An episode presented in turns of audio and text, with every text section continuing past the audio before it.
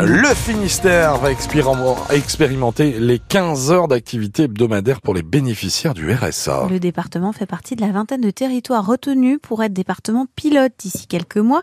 Une mesure généralisée à partir du 1er janvier 2025. Il faudra donc valider 15 heures d'activité par semaine pour toucher l'allocation de solidarité. Stage, bénévolat, formation, recherche active de travail. Mais pour les premiers concernés, les associations d'entraide, c'est avant tout une nouvelle manière de stigmatiser les plus fragiles Thomas Biet. Du côté des associations d'entraide, certains ont, déjà prévenu, pas question de jouer le jeu, ce serait en quelque sorte valider le principe.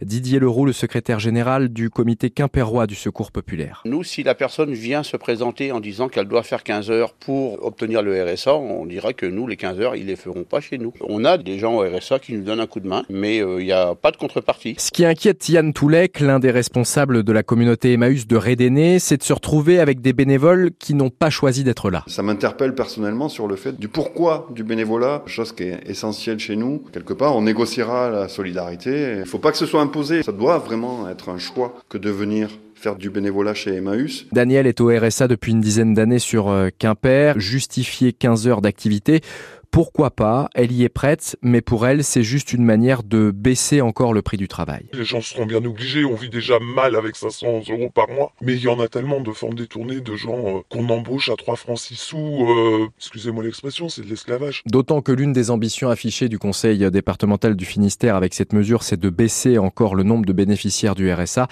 Reste à savoir si cela se fera par des radiations ou parce que les gens auront effectivement retrouvé un travail. Et euh, d'ici euh, une demi-heure, on va retrouver le témoignage de Daniel, bénéficiaire du RSA. Nouvelles actions des patrons du bâtiment public. Hier soir, ils ont emmené Arthur. Arthur, c'est un vieux bulldozer devant le dépôt de Lorient, un symbole qui demande à rappeler, à renforcer l'action. Action prévue également devant le dépôt pétrolier de Brest ce matin.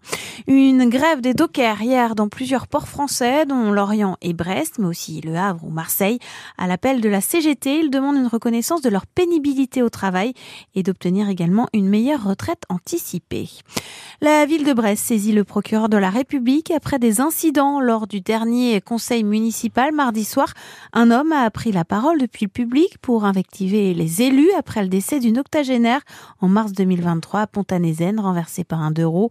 Il reproche notamment l'inaction de la municipalité. La séance a dû être interrompu par le maire François Cuyandre quelques instants pour remettre un retour, pour permettre un retour au calme. À Saint-Brieuc, un policier a été mis en examen dans une affaire de vol aggravé. L'homme de 24 ans est en détention provisoire depuis le 29 janvier dernier. La justice lui reproche d'avoir été le complice de cambrioleurs. La marche était finalement trop haute pour le Stade brestois battu hier soir 3 buts à 1 face au PSG en huitième de finale de la Coupe de France de foot. Prochain match pour les Tisef dimanche en Ligue 1 face à la Lanterne Rouge Clermont et 15e victoire d'affilée. En ligne féminine de handball pour le BBH, les Brestois se sont imposés 31 à 20 face à l'un des promus, le Strasbourg ATH. Elle reste deuxième du classement à un point de mai.